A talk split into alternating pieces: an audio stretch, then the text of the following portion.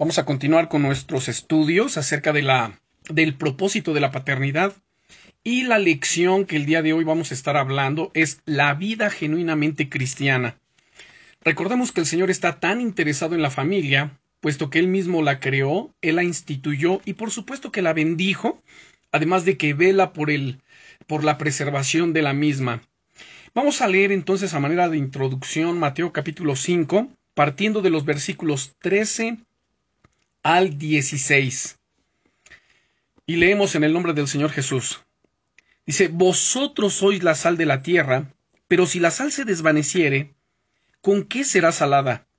No sirve más para nada, sino para ser echada fuera y hollada por los hombres.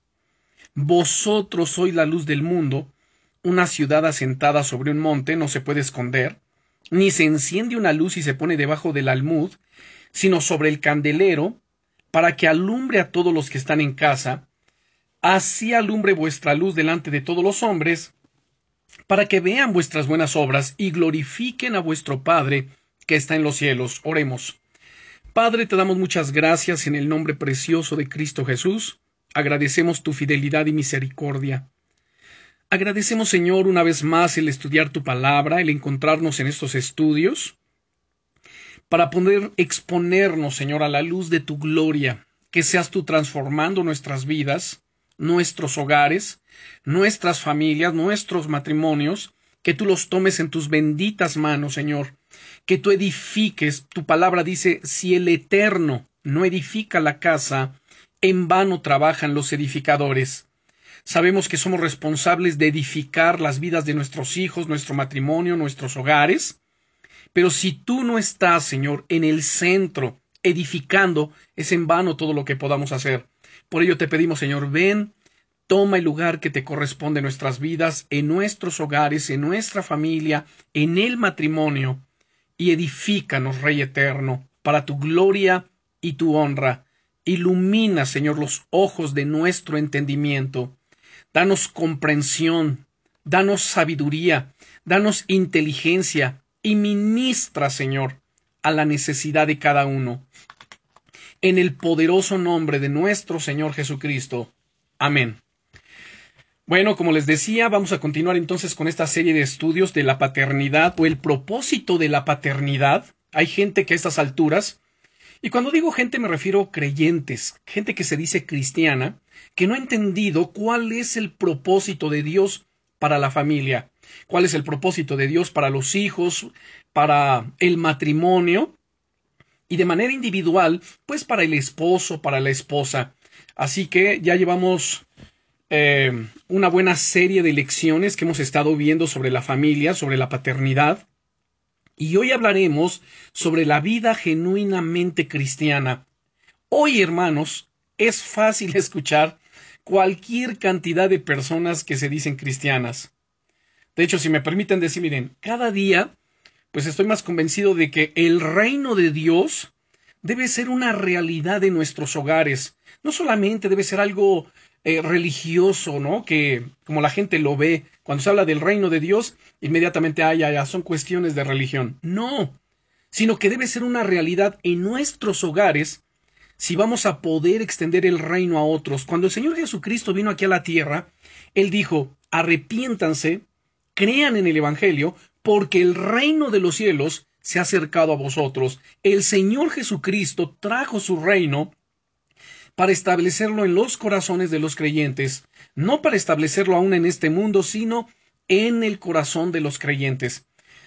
Uno de los graves problemas que vemos hoy en día es que a la prueba de la práctica, pues no hay mucha diferencia entre familias cristianas y algunas de las familias típicas, ¿no? de la cultura de este mundo.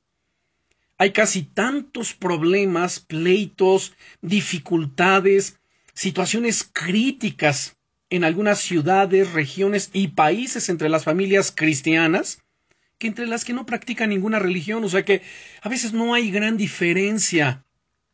Y cuando digo cristianas, por esta razón, si alguien les preguntara en una encuesta a la gente, ¿no? ¿De qué religión son? Pues muchos, la gran mayoría dirían que son cristianos. Y cristianos, pues por no ser musulmán, budista, hindú o ateo, pues dicen que son cristianos. La pregunta que yo hago aquí es, no debemos definirnos como cristianos verdaderos con hechos verídicos que muestran que practicamos la fe en el Señor Jesucristo y que obedecemos a Dios en nuestros hogares, en nuestra familia, en nuestra vida personal, individual. Si vamos a testificar algo, tenemos que vivirlo. Conocemos ese dicho, ¿verdad? Que reza, pues nadie da lo que no tiene ni enseña lo que no sabe. Pero si vamos a hablar, si vamos a enseñar, si vamos a testificar, procuremos, observemos que estemos viviendo lo primero. En el libro de los Hechos, en el capítulo 1, el, el apóstol Lucas, el evangelista Lucas, que tenemos su evangelio, y además él escribió el libro de los Hechos, él nos dice en el capítulo 1, versículo 1, en el primer tratado, o oh Teófilo, hablé acerca de todas las cosas que Jesús comenzó a hacer y a enseñar. Cuando habla de su primer tratado se está refiriendo al Evangelio de Lucas y dice que en ese primer tratado él habló acerca de todas las cosas que Jesús comenzó a hacer. Primero hizo, primero vivió y entonces enseñó. Entonces predicó. Así que, nuevamente lo digo, si vamos a testificar de algo, tenemos que vivirlo. Y debería ser visible a todos, pues que somos diferentes que los que solo dicen pero no practican las enseñanzas del Evangelio, las enseñanzas de nuestro Señor Jesucristo. ¿Saben por qué también hay gente que no quiere creer? Precisamente por ello, porque dicen, ay, sí, mira, pues yo conozco fulanito, dice, pero mira, no hace, no vive, etcétera. Nosotros tenemos que vivirlo. Así que es bueno que nos congreguemos. Digo, ya estamos saliendo de este confinamiento, ya un buen número de personas, de hermanos, se están congregando. Entonces es bueno ir a los templos, el congregarnos. ¿Por qué razón? Pues porque allí dice la palabra de Dios que le envía bendición y vida eterna. Cuando dice en el Salmo 133, mirad cuán bueno, cuán delicioso es habitar los hermanos juntos en armonía. Y concluye diciendo, porque allí envía Dios bendición y vida eterna. Además de que allí somos formados, somos ministrados, somos atendidos, somos escuchados, somos corregidos, pero no es el lugar donde siempre estamos. Ese es un lugar muy importante, pero el lugar donde nosotros tenemos que brillar como luces es en el mundo oscuro, es donde hay oscuridad, es donde hay tinieblas. A ver si me estoy explicando. Vuelvo a repetir. Cuando nos reunimos como iglesia, de manera presencial, vamos a adorar a Dios, vamos a aprender de las escrituras, vamos a interactuar y tener comunión unos con otros, vamos a, poner al servicio de los demás nuestros dones, nuestros talentos, vamos a desarrollar nuestras capacidades. O sea, esto es muy importante que lo hagamos. Dios no nos creó para estar aislados, sino como seres interdependientes. Gracias a Dios hemos tenido estos medios, el Internet, en, este, en esa etapa de confinamiento pero no es el fin, no es donde tenemos que quedarnos ni estacionarnos. Tenemos que volver a, reunirnos. Ahora, esta es una por un lado. Entendiendo nuestro pasaje de Mateo con el que iniciamos, Mateo 5, versículo 14 al 16, de hecho leímos desde el verso 13, en el verso 13 que nos dice, a ver, vosotros, ustedes, los creyentes, son la sal de la tierra, pero si la sal se desvaneciere, ¿con qué será salada? no sirve más para nada sino para ser echada afuera y hollada por los hombres. Entonces, si la sal se desvaneciere, si la sal se vuelve insípida, ya no sirve para nada. ¿Cuál es la función de la sal? Una de las funciones de la sal es frenar la corrupción. No es como se dice por ahí, pues ponerle sabor al caldo. No, no, no es eso. La labor primordial es preservar. En aquel tiempo que se carecía pues de sistema eléctrico, de sistema de refrigeración para los alimentos, para las carnes, pues la costumbre era salarlos para preservarlos, para evitar la corrupción, la infección, el que los alimentos se descompusieran de manera rápida.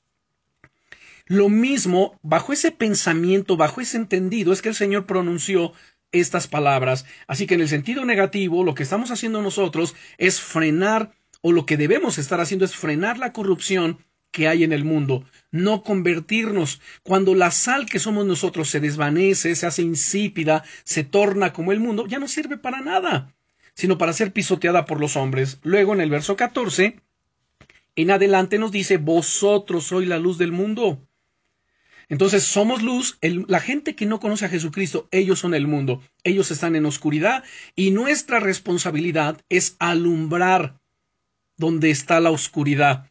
Cuando nos reunimos, pues, todos alumbramos, es impresionante el estar allí en un mismo espíritu de adoración, de oración, de búsqueda de Dios, recibiendo su palabra, pero necesitamos salir y enfrentarnos al mundo para alumbrar su oscuridad y guiarlos a nuestro Señor Jesucristo, que son las palabras que continúa diciendo en el verso 16, así alumbre vuestra luz delante de los hombres, para que vean vuestras buenas obras y glorifiquen a vuestro Padre que está en los cielos. Entonces, en un salón o santuario donde hay muchos cristianos, pues la luz es bonita, pero el individuo o la familia, pues no se ve mucho como luces.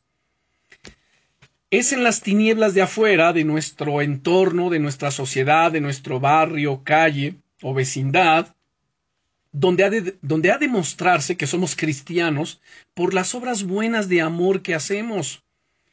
Así que vean nuevamente el verso 16. Así alumbre vuestra luz delante de los hombres para que vean vuestras buenas obras, vuestras buenas acciones y glorifiquen a vuestro Padre que está en los cielos. Pregunta que hago aquí es, ¿qué hacemos?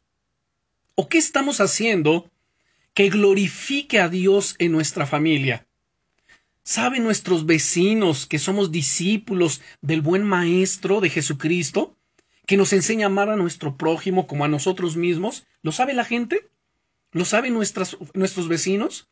Somos amigables, generosos, pacientes, serviciales. Ahora no confundamos, estoy siendo serviciales, no serviles. Somos serviciales, agradecidos, humildes y mansos como Cristo era en sus contactos con el mundo necesitado? ¿Eso lo ve la gente nosotros? Piénsenlo. Dígalo, a ver, ¿lo ven en mí? Cuando salgo mi vecino puede ver eso en mí. ¿Somos buenos vecinos y ciudadanos que respetamos las leyes y los buenos modales? ¿Respetamos las luces rojas de los semáforos? ¿Respetamos nuestras autoridades? ¿Somos pacificadores a los que se están peleando? ¿Somos ayudadores de los ancianos, enfermos y pobres?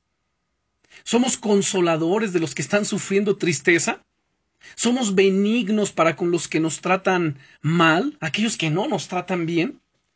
¿Somos buena propaganda para el reino de Dios o piedra de tropiezo? Esto es lo que quiere decir alumbrar en las tinieblas. Quitémonos el pensamiento de, ay no, ¿y yo por qué voy a hacer así con estas personas si tú no lo sabes, pastor? Esa gente son malos vecinos, son chismosas, son... Pues mira, al estarlos criticando, ¿en qué te estás tornando? ¿No es cierto? Tú tienes luz, tú eres luz, o al menos eso es lo que quiero creer o pensar. Ellos son tinieblas. De alguna manera ellos tienen una justificación, pero nosotros no, nosotros somos cristianos, nosotros tenemos la luz de Cristo. Si realmente lo estamos siguiendo, como dijo él, en San Juan capítulo 8 versículo 12. Yo soy, dice Jesús, la luz del mundo. El que me sigue no andará en tinieblas, sino que tendrá la luz de la vida. Así que por el haberlo hecho el Señor de nuestras vidas, el habernos arrepentido de nuestros pecados y seguirle, tenemos su luz gloriosa dentro de nosotros.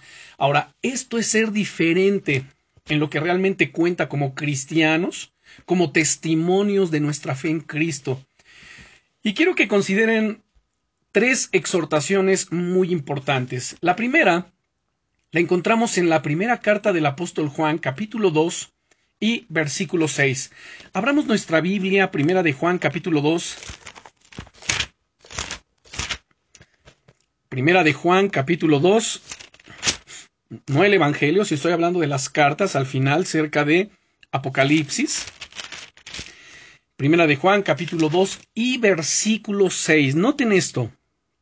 Dice el apóstol Juan, el que dice que permanece en él, es decir, en Cristo, debe, vean aquí el imperativo, debe andar como él anduvo. Pregunta, ¿cómo anduvo Cristo? Porque alguien puede decir, bueno, sí, ya entendí, pastor, entendí que yo soy una persona que digo que cree en Cristo, que permanece en Él, pero al decir aquí que debo andar como Él anduvo, pues ¿cómo es que anduvo Él para hacerlo? Bueno, pues la respuesta la encontramos en el libro de los Hechos, en el capítulo 10, cuando el apóstol Pedro es enviado por el Espíritu Santo a la casa de Cornelio. Ustedes van a recordar este pasaje tan interesante.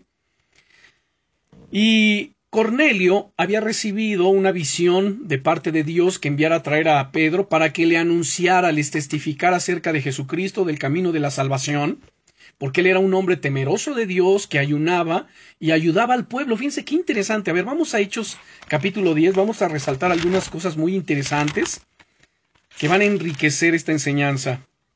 En primer lugar, dicen los primeros versículos del capítulo 10 del libro de los Hechos. Había en Cesarea un hombre llamado Cornelio, centurión de la compañía llamada la italiana. Noten el verso 2. Aunque era un hombre no judío, era un hombre gentil, pero era un hombre piadoso y temeroso de Dios con toda su casa. Vea qué importante es ser ejemplo en nuestra casa. El guiar a nuestra casa, el que nuestra casa, los que habitan en casa, compartamos la misma fe. Bien, entonces era piadoso y temeroso de Dios con toda su casa, y que hacía muchas limosnas al pueblo y oraba a Dios siempre. Este vio claramente una visión, como a la hora novena del día, que un ángel de Dios entraba donde él estaba y le decía Cornelio. Él mirándole fijamente y atemorizado dijo ¿Qué es, Señor? Y le dijo Tus oraciones y tus limosnas han subido para memoria delante de Dios. Envía pues ahora hombres a Jope y haz venir a Simón, el que tiene por sobrenombre Pedro, este posa en casa de cierto Simón Curtidor, que tiene su casa junto al mar, él te dirá lo que es necesario que hagas.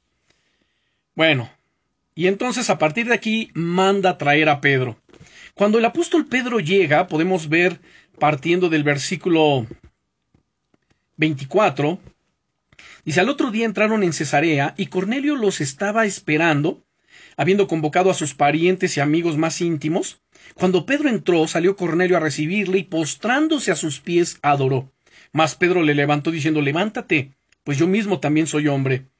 Y hablando con él entró y halló a muchos que se habían reunido y les dijo, vosotros sabéis cuán abominable es para un, varón judío juntarse o, o acercarse a un extranjero, pero a mí me ha mostrado Dios que a ningún varón llame común o inmundo, por lo cual al ser llamado vine sin replicar, así que pregunto, ¿por qué causa me habéis llamado? Y entonces, pues Cornelio le revela lo que había sucedido en los primeros versículos de la visión que tuvo. Bueno, Vamos a ver a partir del verso 34 dice, entonces Pedro abriendo la boca dijo, en verdad comprendo que Dios no hace acepción de personas, sino que en toda nación se agrada del que le teme y hace justicia. Y ahora, a partir de aquí, del verso 36, comienza a testificar diciendo, Dios envió mensaje a los hijos de Israel, anunciando el Evangelio de la paz por medio de Jesucristo, este es Señor de todos.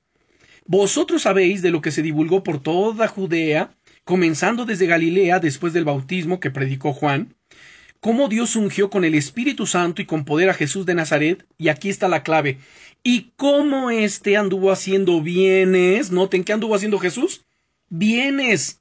El que dice que permanece en él debe andar como él anduvo, anduvo haciendo bienes y sanando a todos los oprimidos por el diablo, porque Dios estaba con él. Ahora, ¿cuáles bienes estamos haciendo en un mundo tan necesitado del bien? ¿Es nuestro hogar un centro de bien, de paz, de amor, de misericordia?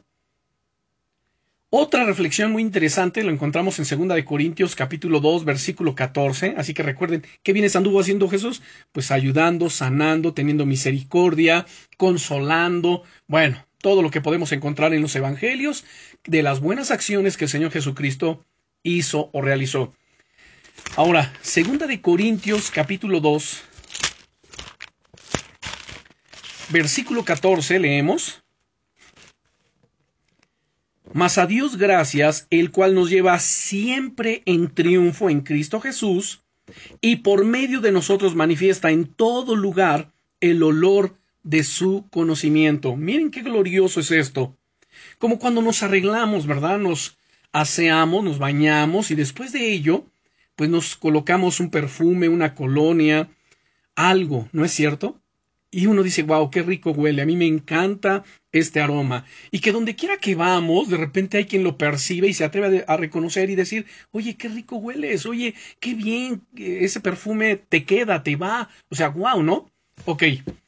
Algo así en el mundo espiritual es lo que acontece con los hijos de Dios. Porque si continuamos aquí con esta lectura, dice en el verso 15 en adelante, dice, porque para Dios somos grato olor de Cristo en los que se salvan y en los que se pierden. A estos, los que se pierden, ciertamente olor de muerte para muerte, y a aquellos olor de vida para vida. Y para estas cosas, ¿quién es suficiente? Miren, miren hermanos, yo creo que algunos de nosotros hemos en algún momento de nuestra vida, pues olido, ¿no es cierto?, el olor de la carne echada a perder, que está en estado de descomposición, de putrefacción, y uno dice, wow, qué horrible, qué, qué desagradable. Bueno, pues así de desagradable es el olor que despide la gente pecadora, la gente apartada de Dios son olor de muerte. Pero los salvos despedimos un olor de vida, y cómo no, si el Espíritu Santo vive en nosotros, Jesucristo está en nosotros, y luego estamos realizando las acciones que son correctas delante de su presencia, todo esto es un olor de vida.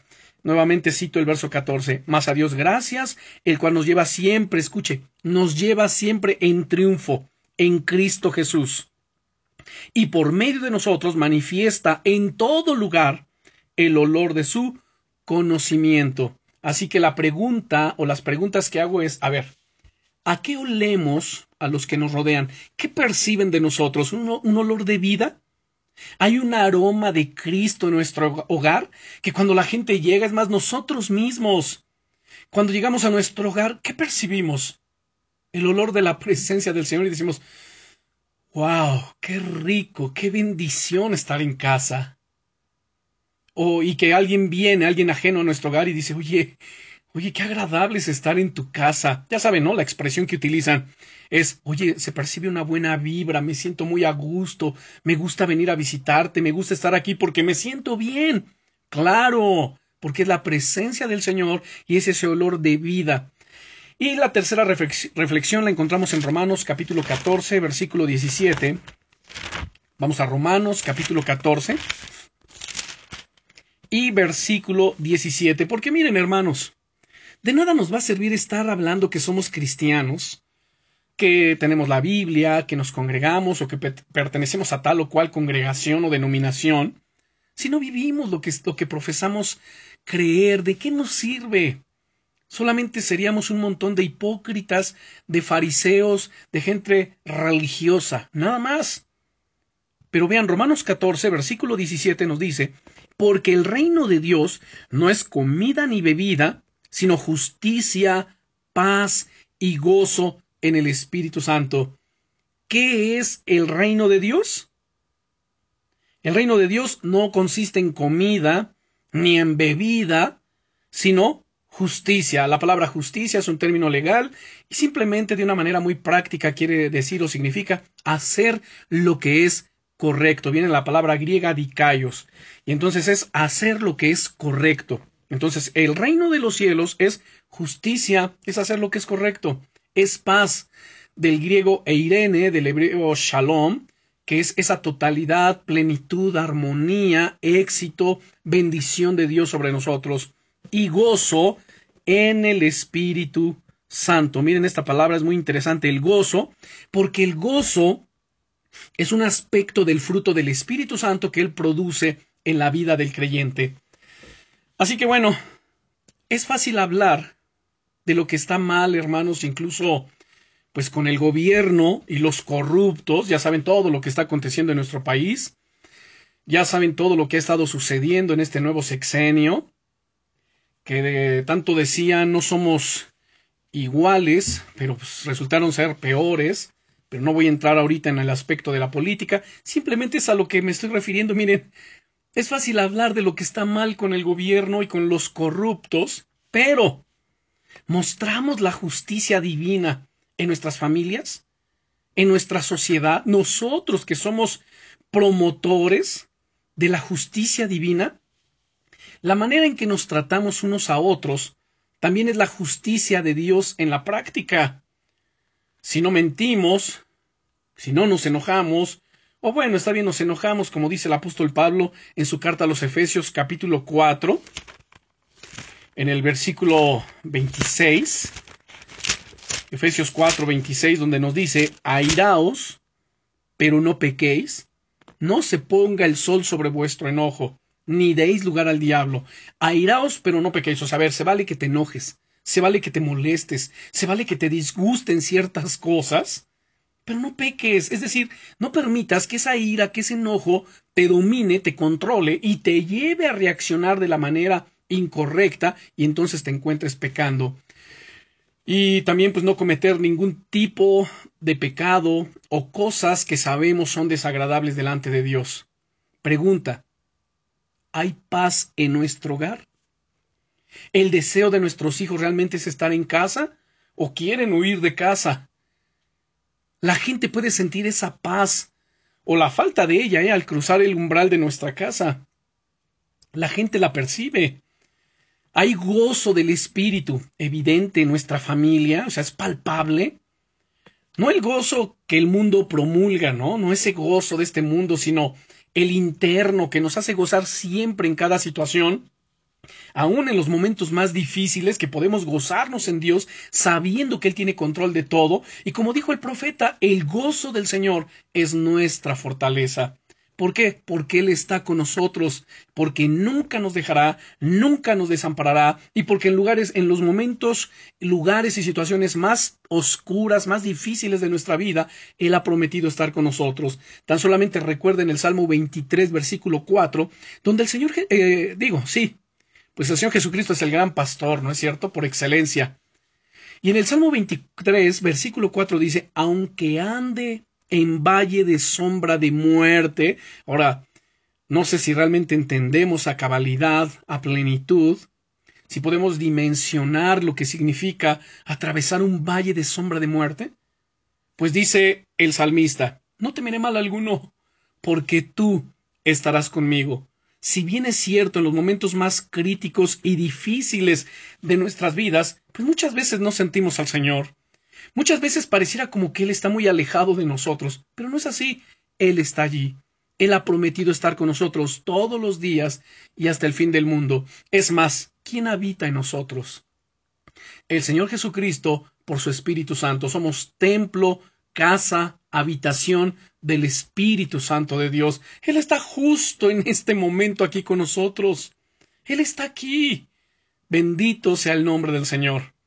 Así que podemos gozarnos siempre en cada situación, porque Él está con nosotros. Y podemos decir con Cabral, ser feliz es el color de mi identidad. Y eso es lo que debe distinguirnos, el gozo del Señor en nuestros corazones. Así que hermanos, si no estamos dando un testimonio positivo, pues entonces lo que estamos dando es algo contrario, un testimonio negativo. Es como Pablo dijo a los judíos incrédulos, Miren qué importante saber a quién le hablaba Pablo en cada una de sus cartas, porque de repente podemos confundirnos y pensar que todo absolutamente es para los cristianos. Les invito a que vean en Romanos capítulo 2. Vamos a ver Romanos capítulo 2. Y como acabo de decir, él está hablando a los judíos incrédulos, no porque eran judíos, todos eran creyentes.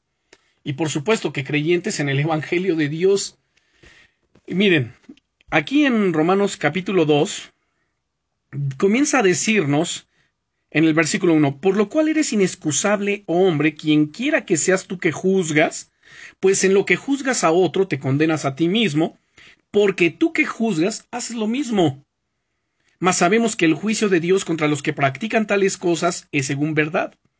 ¿Y piensas esto, oh hombre, tú que juzgas a los que tal hacen y haces lo mismo que tú escaparás del juicio de Dios? ¿O menosprecias las riquezas de su benignidad, paciencia y longanimidad, ignorando que su benignidad te guía al arrepentimiento? Pero por tu dureza y por tu corazón no arrepentido, atesoras para ti mismo ira para el día de la ira y de la revelación del justo juicio de Dios. Escuche con atención, hermanos. Nuevamente cito el verso 5.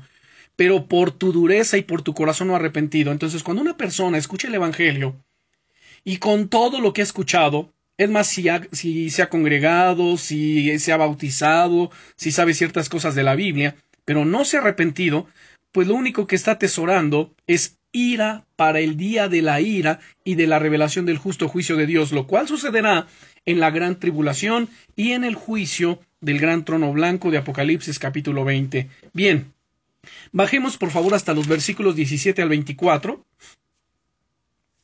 Y dice aquí, He aquí que tú tienes sobrenombre de judío y te apoyas en la ley y te glorias en Dios. Miren hermanos, aquí vamos a sustituir el nombre de judío por cristiano. ¿Están de acuerdo? Vamos a ver cómo suena. A ver, he aquí, tú tienes el sobrenombre de cristiano y te apoyas en el Evangelio y te glorias en Dios. Y conoces su voluntad, o al menos eso es lo que dices, e instruido por la ley, por el Evangelio, apruebas lo mejor. Y confías en que eres guía de los ciegos, luz de los que están en tinieblas, instructor de los indoctos, maestro de niños, que tienes en la ley y en el Evangelio la forma de la ciencia y de la verdad. Tú, pues, que enseñas a otro, ¿no te enseñas a ti mismo? Tú que predicas que no se ha de hurtar, hurtas. Tú que dices que no se ha de adulterar, adulteras. Tú que abominas a los ídolos, cometes sacrilegio. Tú que te jactas de la ley, con infracción de la ley deshonras a Dios. Porque como está escrito, el nombre de Dios es blasfemado entre los gentiles por causa de vosotros. Oigan, esto realmente es terrible. Es cosa seria ser tropezadero en vez de un buen ejemplo que otros quisieran seguir. Así que es muy importante, hermanos, ser dóciles, sensibles, escuchar la voz de Dios. Y si el Señor está redarguyendo y confrontando algún área de nuestra vida, arrepintámonos, Señor, perdóname. Perdóname, Señor, por este pecado, por aquella iniquidad, por permitir esto en mi vida. Pero aquí estoy, Señor, ante tu presencia. Corrígeme, cámbiame, transfórmame. Miren, ¿cuál es el secreto? Porque recuerden que leímos desde Mateo capítulo 5, versículo 14, que nosotros somos la luz del mundo.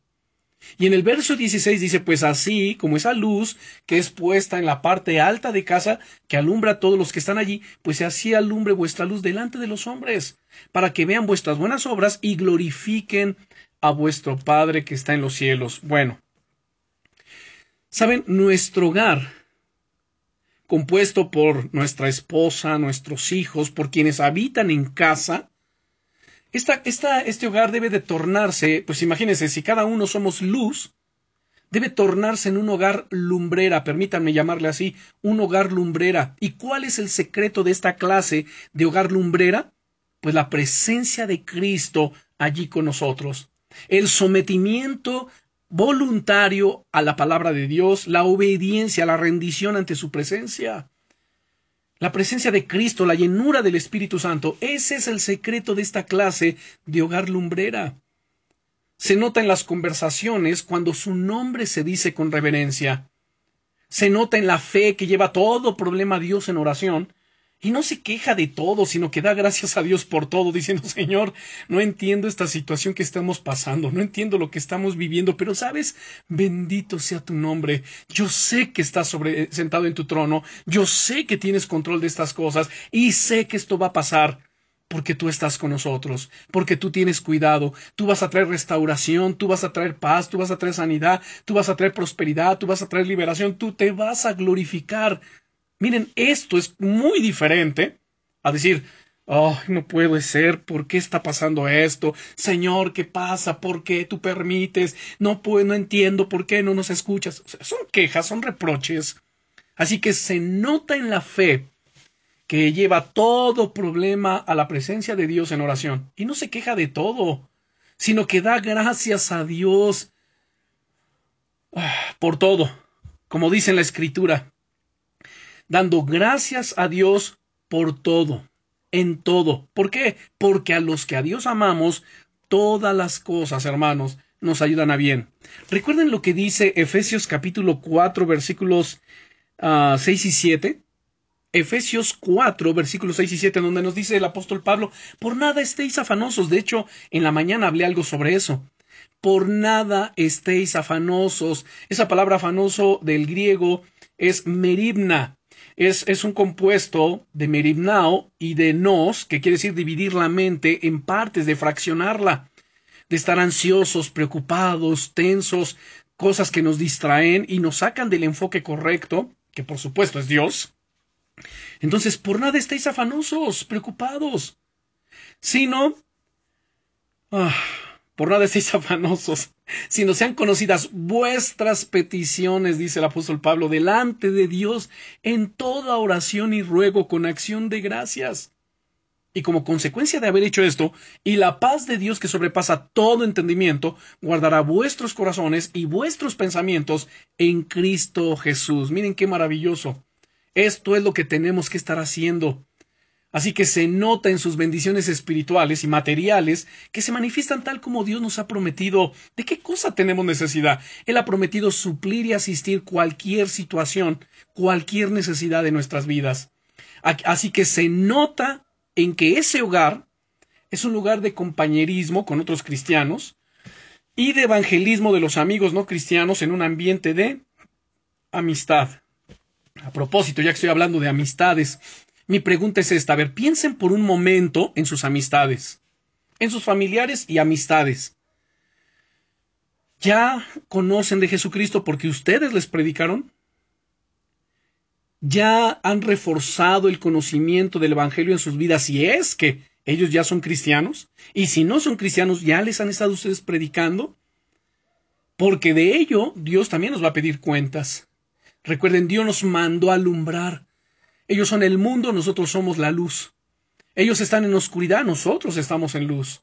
Alumbrémosles, guiémosles al camino de Dios, porque si no lo hacemos, hermanos, y nos confundimos con ellos, o algunos se está confundiendo eh, con los mundanos, pues mucho cuidado. El Señor le habló al profeta Jeremías y le dijo, si te convirtieres, yo te restauraré. De hecho, quiero que lo vean conmigo. En algunas otras ocasiones se los he citado, pero a mí me ministra, me bendice, me enseña muchísimo este versículo, este pasaje, perdón, no un versículo, sino son tres versículos que encontramos en Jeremías capítulo 15, versículos 19 al 21. A ver, abran su Biblia conmigo, por favor, Jeremías capítulo 15, versículos 19 al 21.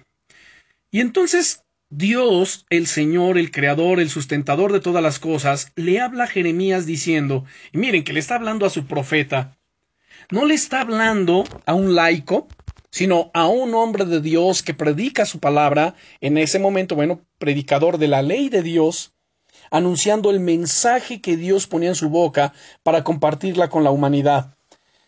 Bien, entonces Dios le habla y le dice, por tanto, así dijo el Eterno, el Altísimo, si te convirtieres, yo te restauraré, dice el Señor. A ver, yo les pregunto aquí, abro un paréntesis, ¿de qué cosa tenemos necesidad o de qué cosa tiene necesidad que Dios te restaure? ¿Tu hogar?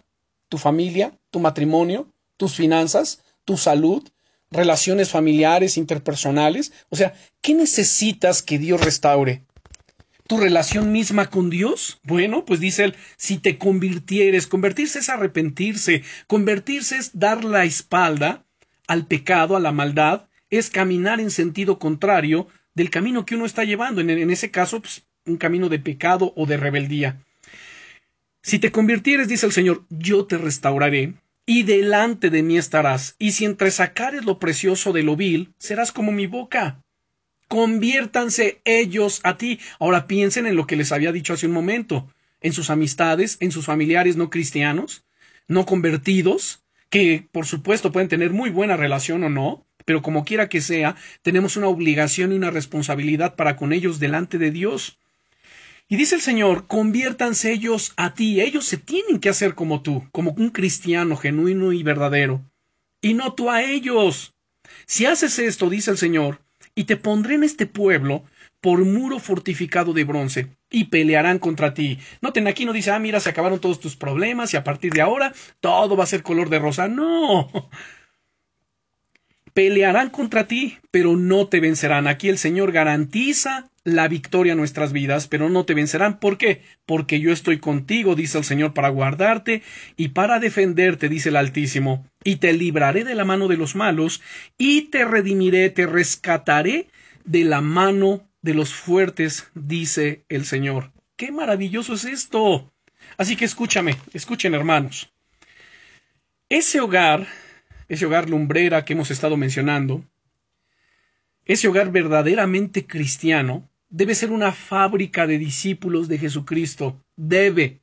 No es la iglesia, la congregación, como a veces pensamos, no, no, es desde nuestra casa.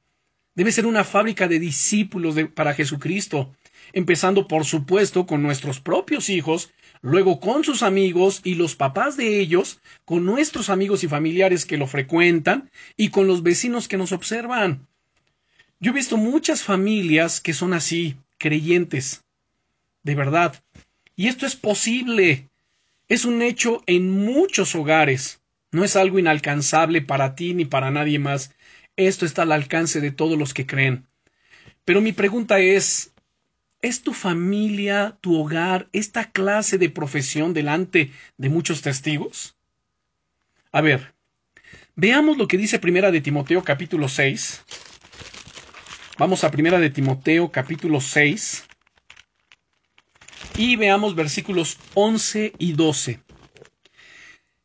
El apóstol Pablo, como buen discipulador, exhorta, alienta, motiva, corrige e instruye a su discípulo Timoteo diciéndole, Mas tú, oh hombre de Dios, huye de estas cosas y sigue la justicia, la piedad, la fe, el amor, la paciencia, la mansedumbre. Esa mansedumbre quiere, habla de una disposición tranquila, equilibrada en espíritu, no pretenciosa. Bien. Dice el verso 12, pelea la buena batalla de la fe, echa mano de la vida eterna, a la cual asimismo fuiste llamado, habiendo hecho la profesión delante de muchos testigos. Miren qué glorioso, qué maravilloso. Así que pregunta, ¿es mi familia una luz en la oscuridad? Cada uno tiene que hacer esta evaluación y luego hacer los cambios necesarios y proclamar de nuevo, como Josué lo hizo en su libro, Josué capítulo 24, versículo 15, abran su Biblia. Vamos al libro de Josué, que es el sexto libro del Antiguo Testamento. Se encuentra precisamente después de Deuteronomio. Bien, en, Josué capítulo 24, que además es el último capítulo de este libro de Josué, dice lo siguiente, versículo 14 em, y 15, vamos a leer esto. Llegó un momento donde Josué, como líder del pueblo de Israel, pues él ya estaba terminando, hermanos, con su ministerio, acabando con la responsabilidad que Dios le había conferido. Sin embargo, veía el fluctuar de la actitud, de la conducta de los israelitas, y de verdad que eso es desgastante, frustrante muchas veces. Y entonces los reúne y les dice, verso 14, ahora pues, temed al Eterno, y servidle con integridad y en verdad, y quitad entre vosotros los dioses a los cuales sirvieron vuestros padres al otro lado del río y en Egipto, y servid al Altísimo. Y si mal os parece servir al Eterno, pues escojan hoy a quién van a servir. Si a los dioses a quienes sirvieron vuestros padres cuando estuvieron al otro lado del río, o a los dioses de los amorreos en cuya tierra habitáis, pero yo y mi casa serviremos al Eterno. Miren qué interesante, pero yo y mi casa serviremos al Eterno. Y de esto, hermanos, Después de evaluar nuestro hogar, nuestra conducta, de hacer los cambios necesarios, pertinentes, pues ahora sí podemos proclamar, yo y mi casa vamos a servir al Señor. Cuando Josué, este es un dato muy interesante que debemos de considerar, cuando Josué, hermanos, hizo este reto al pueblo, al pueblo de Israel, ellos respondieron que también ellos iban a servir a Dios de todo su corazón. Incluso podemos ver en el verso 16, dice entonces el pueblo respondió y dijo, nunca tal acontezca, que dejemos al Altísimo para servir a otros dioses, porque el Señor nuestro Dios es el que nos sacó a nosotros y a nuestros padres de la tierra de Egipto, de la casa de servidumbre, el que ha hecho estas grandes señales, y nos ha guardado por todo el camino por donde hemos andado, y en todos los pueblos por entre los cuales pasamos, etc. Entonces ellos respondieron que iban a guardar también con todo su corazón el camino de Dios. Y saben, lo hicieron durante toda su vida, o lo que les restaba de vida. Pero el gran problema aquí, ¿saben cuál fue? Que no pasaron esa misma pasión a sus hijos. No les pasaron la estafeta. Y esto a menudo lo vemos también entre los cristianos. Padres que, bueno, pues son buenos cristianos, digo, entre comillas, buenos cristianos, porque son honestos, eh, obedecen a Dios, digo, de alguna manera, si puede decir, se obedecen, buscan hacer el bien, pero, pero se olvidan de lo más importante, instruir su hogar, instruir sus hijos, que ellos sigan y continúen por el camino de Dios. Porque cuando esa generación, refiriéndome a la de Josué del capítulo 24, cuando esa generación murió, las siguientes generaciones, los hijos, pues dejaron al Señor y tuvieron entonces que ser castigados por Dios por su rebeldía, por su desobediencia, por su alejamiento de Dios y de sus mandamientos. Así que miren, hermanos, si hemos de ver una multiplicación de hogares cristianos de buen testimonio y fruto, pues tenemos que seguir predicándonos el Evangelio a nosotros mismos y a nuestros hijos todos los días, así como lo vimos desde Deuteronomio, lo hemos leído cantidad de veces donde el Señor les dice, ya digo, ya que estamos aquí en Josué, pues vayan atrás por favor a Deuteronomio, al capítulo 6. Si ya lo tienen, versículos 6 y 7. Deuteronomio capítulo 6, versículos 6 y 7, ¿dónde leemos? Dice aquí Moisés, y estas palabras que yo te mando hoy, está hablándoles de parte de Dios, estarán sobre tu corazón, y las repetirás a tus hijos, y hablarás de ellas estando en tu casa y andando por el camino, y al acostarte, y cuando te levantes, miren. Así que hay, de repente en hogares cristianos donde dicen los miembros de esa familia, ¿no? Al papá o a la mamá, a ver, mamá, a ver, papá, o sea, ya, ¿no? No te conformas con que el domingo vas a la iglesia y entre semana uno que otro estudio. O sea, también tienes que venir aquí a la casa a hablar de Dios, hablar de la Biblia, ya todo es la Biblia. ¿Saben? Cuando yo escucho eso, a mí me sorprende y digo, bueno, esa bola de hijos son hijos impíos, son mundanos. Esos hijos no son cristianos, ni siquiera merecen llamarse cristianos. Y cuando alguien dice, es que yo soy cristiano, no, tú no eres cristiano, porque si fueras cristiano amaras la palabra de Dios, porque si fueras cristiano te comportarías en consecuencia, pero tú no eres más que un hijo mundano, eres un mundanito, eres un impío, y si te mueres te vas a ir al infierno. Esa es la realidad, hermanos. Así que por favor, como padres de familia, que no les tiemble la mano, o sea, no, no, el hablar la palabra de Dios, háblenla, traigan corrección, corrijan a sus hijos, estórbenles el pecado, recuerden lo que le pasó a los hijos de Eli por no haberles estorbado el pecado. Así que nuevamente les voy a decir esto. Si hemos de ver una multiplicación, porque nuestra iglesia tiene que ser eso, una multiplicación de hogares cristianos de buen testimonio y que están dando fruto, tenemos que seguir predicándonos el Evangelio a nosotros mismos y a nuestros hijos. Y si fuera poco, les voy a dar dos textos más que nos hablan de esto. Miren, en Colosenses capítulo 3 y en Efesios capítulo 5. Voy a comenzar con Colosenses capítulo 3. Chequen esto. Versículo 15 al 17 nos dice, y la paz de Dios gobierne en vuestros corazones, a la que asimismo fuisteis llamados en un solo cuerpo, y sed agradecidos. La palabra de Cristo mora en abundancia, no escasamente ni medianamente, sino mora en abundancia en vosotros, enseñando y exhortándoos unos a otros, que dice aquí, enseñándoos y exhortándoos unos a otros, en toda sabiduría, cantando con gracia en vuestros corazones al Señor, con salmos e himnos y cánticos espirituales. Hermanos, esto ya rara vez se ve entre cristianos que, que haya una conversación así. Y todo lo que hacéis sea de palabra o de hecho hacedlo todo en el nombre del Señor Jesús, dando gracias a Dios Padre por medio de él. Y como les decía, es raro ya ver esto.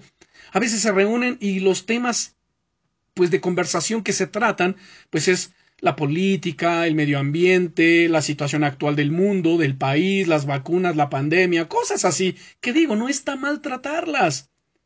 Pero debemos de ir más allá, debemos de edificarnos, debemos de entender que el reunirnos es para edificarnos y nuestras conversaciones tienen que ser justamente eso, edificantes, y no caer en lo que Pablo dijo, él dijo que las malas conversaciones corrompen las buenas costumbres, así que debemos evitar las malas conversaciones y más con los impíos. Y luego en Efesios, en el capítulo 5, versículo 18, al versículo 20 nos dice, Efesios capítulo 5, versículo 18 al 20, no os embriaguéis con vino en lo cual hay disolución, antes bien, sed llenos del Espíritu Santo, hablando entre vosotros, noten, hablando entre ustedes creyentes.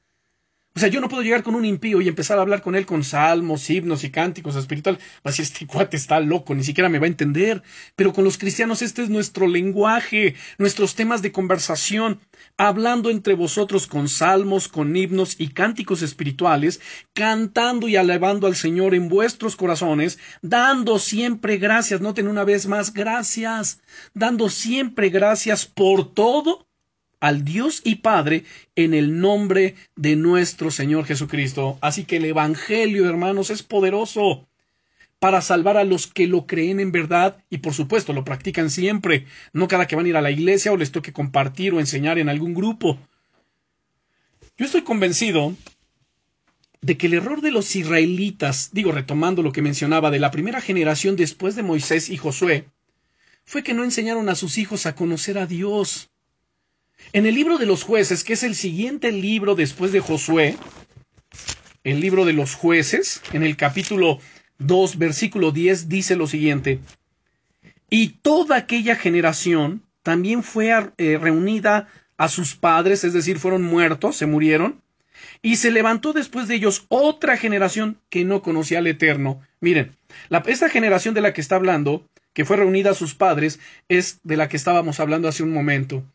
Ellos caminaron, ellos conocieron, ellos vieron el poder de Dios y de alguna manera, pues caminaron en cierto grado de obediencia.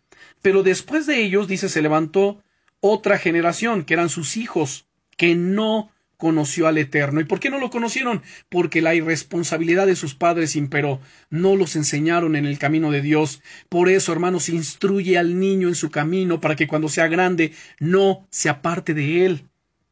No sea que después se diga, bueno, esta otra generación no conoció a Dios. Sus padres sí, pero ellos no. Sus padres eran cristianos, su mamá oraba a Dios, pero su hijo, su hija o sus hijos, no, no, no, son mundanos. O sea, que eso no se diga, hermanos. Se levantó después de ellos otra generación que no conocía al Eterno, ni la obra que él había hecho por Israel. Así que muchas veces, hermanos, Moisés les había dicho que tenían que disipular a sus hijos y a los nietos también. ¿Qué pasó aquí? Tal vez no fallaron en las cosas de la religión, pero les faltaba congruencia, integridad, fidelidad y devoción a Dios en sus casas. Conocer a Dios es creerle y servirle en su vida personal y familiar, ante todo, ¿eh? Que no nos pase lo que Pablo dijo de algunos en Tito capítulo 1 versículo 16, profesan conocer a Dios, pero con los hechos lo niegan, siendo abominables y rebeldes, reprobados en cuanto a toda buena obra. Así que hermanos, que Dios nos avive ese fuego, ese fuego de Dios que está en nosotros por la fe en nuestro Señor Jesucristo, que nos ayude a que día a día podamos vivir a la luz de su palabra y que podamos eh, vivir una vida genuinamente cristiana. Les invito a que oremos. Padre, en el nombre del Señor Jesucristo, te damos muchas gracias por esta enseñanza, gracias por tu bondad y fidelidad. Señor, te pedimos que nos ayudes a vivir una vida genuinamente cristiana, de devoción, donde tú seas glorificado, donde tú seas manifestado, donde tú puedas tomar control, Señor, de nuestros hogares, familias y traiga restauración, que tú, Señor, te eh, intervengas en cada situación de nuestros hogares. Toma en tus manos, Señor, nuestras familias, edifica, restaura, bendice, guárdanos y protégenos, líbranos, amado Señor, de toda especie de mal, y permítenos, Señor, ser esa luz como tú dices, vosotros sois la luz del mundo, pues que esa luz que tú has puesto en nuestros corazones, el conocimiento de tu palabra, de tu amor, tu santo y glorioso Espíritu, podamos llevar y compartir, Señor, con aquellos que no te conocen. Gracias, amado Señor. Bendice a cada uno de tus hijos que se conectaron en este enlace, que sus vidas sigan siendo edificadas. Y gracias una vez más en el nombre poderoso del Señor Jesucristo. Amén.